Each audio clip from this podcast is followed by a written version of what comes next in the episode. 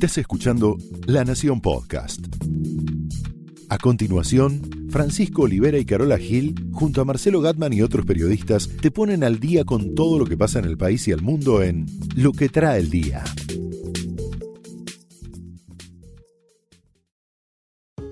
Muy buen día amigos, esto es lo que trae el día, miércoles 7 de noviembre. ¿Qué tal Carola Gil? Buen día Pancho, ¿cómo estás? Bien, te voy a contar, supongo que ya lo vendrás intuyendo, por qué después de tres años vamos a seguir dependiendo de Cristina Kirchner. Así nomás. Así nomás. Espero que me lo cuentes y me lo expliques. Muy bien. Yo, por otro lado, te voy a contar cómo jubilarte a los 40, Pancho. Llegaste tarde, pero bueno, para otra vida te puede llegar a interesar. Lo primero que se me ocurre es quién lo paga, pero bueno, la primera pregunta. Importante. Tenemos también la columna del amigo Tom Moyose, nuestro compañero de tecnología. En un día sin diarios, Claramente, un día Por sin el día del canillita. Día del canillita, ¿sabes por qué? A ver, El día del canillita en realidad recuerda el día en el que murió un periodista y escritor Florencio Sánchez, autor de una obra de teatro que se llamaba El canillita. El protagonista de la obra de teatro era un joven abandonado por sus padres que vendía diarios en las esquinas de, de Rosario, no era de Buenos Aires en este caso, y tenía las piernas muy flaquitas. Acá no, me, no, no quiero ser Mariano Grondona, pero te cuento que el tema de canillita viene de, de- del latín y muy bien. patita flaca y por eso se llamaba canillita este Por las este- canillas. por las canillas las, las En términos futbolísticos. claro usaste yo lo- en el hockey canilleras usaba Claro, sí, en el pero eran las mismas o no Sí, claro, Sí. las mismas. bueno así que de ahí viene ese día un 7 de, de noviembre como hoy Muy bien.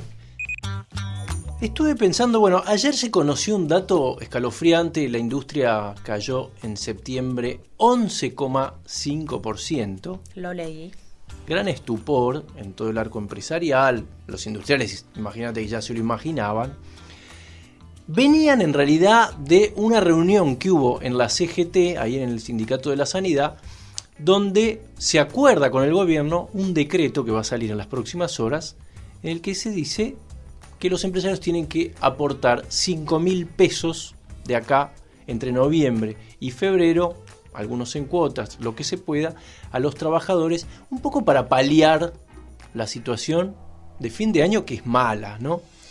Esto se estaba comentando en la reunión de ayer del comité directivo de la UIA, con unas caras larguísimas, te podrás imaginar, es como un bono obligado no un bono obligado. Además, nadie puede entender cómo un gobierno de un empresario, en el que todos tenían puesta su predilección, te lo digo en, en una cita evangélica, ¿cómo puede ser que haya terminado así o haya defraudado de este modo, no?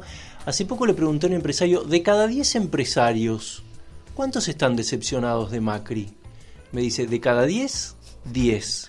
Ahora, si me pregunta, ¿a quién prefieren o si encuentran alternativa? De cada 10, ninguno. Entonces están en el barco.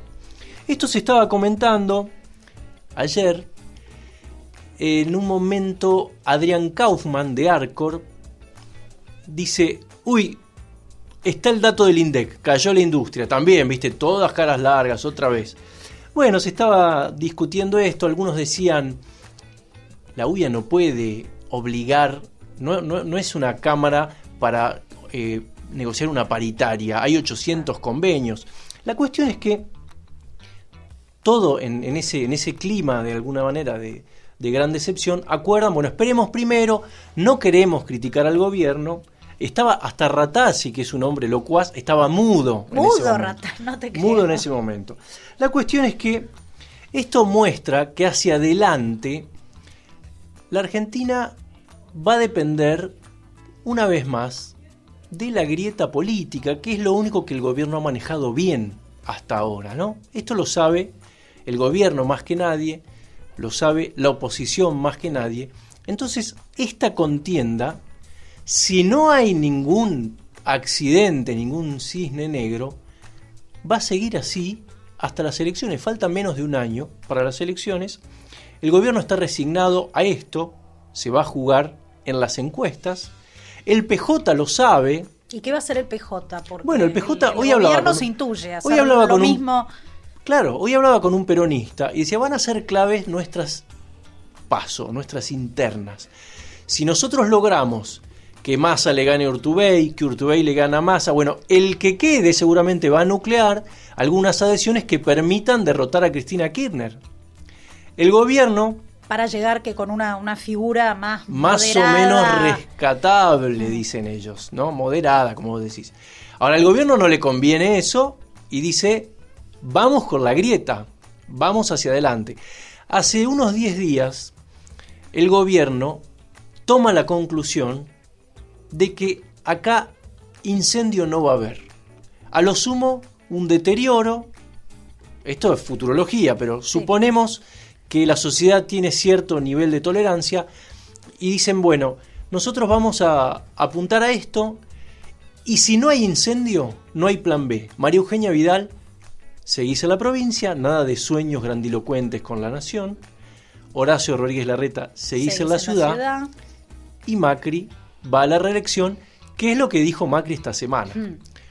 Un eh, tres años después, Carola, seguimos dependiendo de la señora del quinto, como le dicen en el barrio.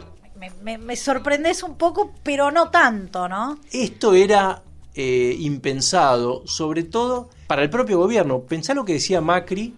¿Qué decía Macri de la inflación? ¿Te acordás? Uf. No. ¿qué va a ser difícil? ¿Cómo se soluciona? No, no. No, la inflación es la demostración de, de tu incapacidad para gobernar. En mi presidencia la inflación no va a ser un tema.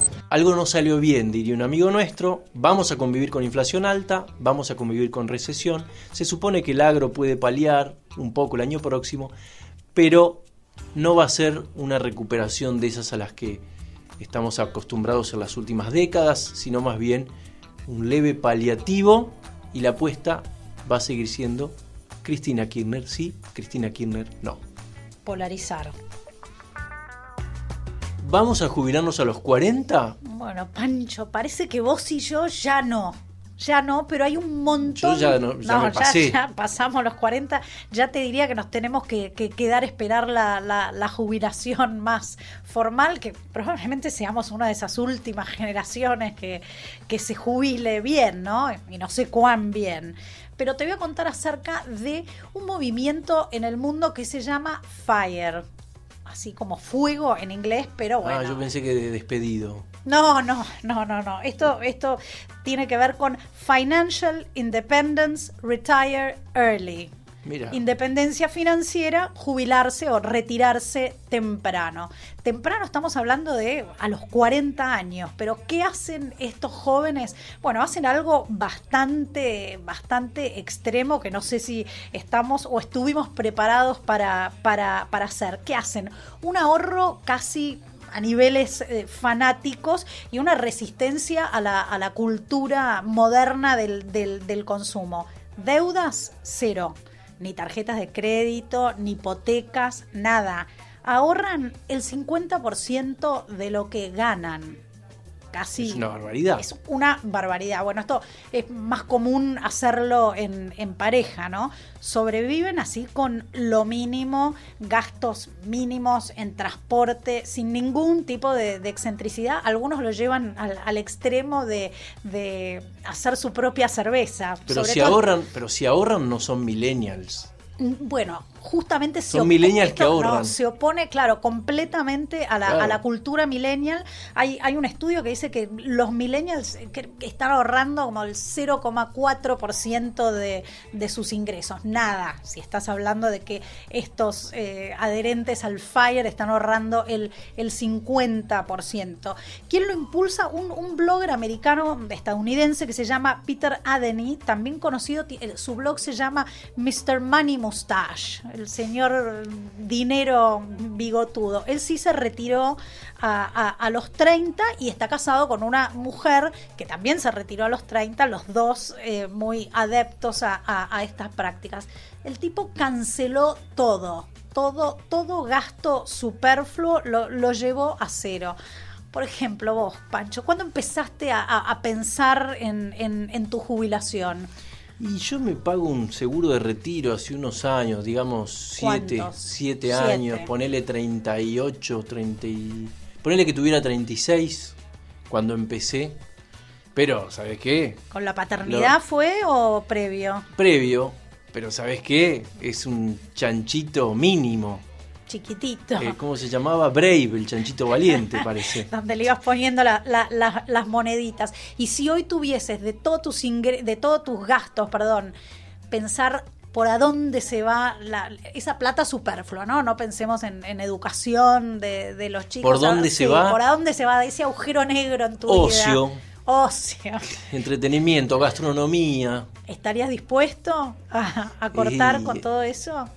Y no sé, me estás poniendo. Depende, depende probablemente el producto, ¿no? El consumo. Pero en eso me siento más millennial que esto que estás diciendo vos. Sí, sí, claramente. gastador. Estos quieren llegar jubilados a los 40 básicamente para emprender otro tipo de, de- de actividad. No es dedicarse completamente al ocio, pero sí es abrirse por completo de la vida corporativa, Laboral, claro. sí, de, de lo, que los americanos llaman el corporate ladder, ¿no? Esta escalerita corporativa que, que hay que trepar con mucho esfuerzo y no saben a dónde los lleva. Como Matías Almeida que se retiró a los 27, digamos, ¿no? Pero hay que, hay que tener el ingreso de un jugador de fútbol, ¿no? Eh, Exacto, exacto. Es ot- otro rubro, ¿no? Estos estamos hablando de, de trabajadores comunes. Si estás interesado o si los Estoy que nos- interesado, si sí. los que nos escuchan están interesados, hay un montón de blogs con sugerencias y tips para llevar esto a, a- a la práctica real. No sé cuán viable sería en un país como, como el nuestro. En principio estás trepado a la bicisenda todo el día porque tenés que eliminar transporte Todo. público, auto, estacionamiento y cosas que, bueno, para, para estos practicantes del FIRE son lujos absolutos de los que hay que prescindir hoy. Si querés arrancar, hoy. Son acetas. Sí, ¿no? sí, casi una vida de, de, de- de monje asceta. Muy bien. Sí. Bueno, y hablando de monjes acetas, yo no sé si nuestro compañero eh, Tomoyose es un monje aceta, pero de tecnología sabe muchísimo. Sí, nos va a contar algo muy interesante. Celulares flexibles son. Nada más lejos de un monje aceta, pero escuchémoslo. A ver qué dice. Mi nombre es Guillermo Tomoyose y esta es la noticia de la semana. Samsung tiene todo listo para presentar un teléfono con una pantalla plegable. Esto podría presentarse en la conferencia de desarrolladores que la compañía surcoreana está celebrando en San Francisco, Estados Unidos. Este sería un prototipo con una pantalla de 7 pulgadas cuyas dimensiones se pueden reducir porque tiene la característica de poder doblarse. Esto parece que va a ser la tendencia de la próxima generación de teléfonos móviles que van a tener pantallas plegables a partir del primer lanzamiento que va a estar realizando Samsung a fines de este año o durante el próximo 2019. Bueno, no sé si esto se puede aplicar a este momento de la Argentina con tanta saturación eh, tecnológica, pero supongo que sí. En un día sin diarios, Pero mañana ya sí, nos vemos con, con diarios. con lo que trae el día.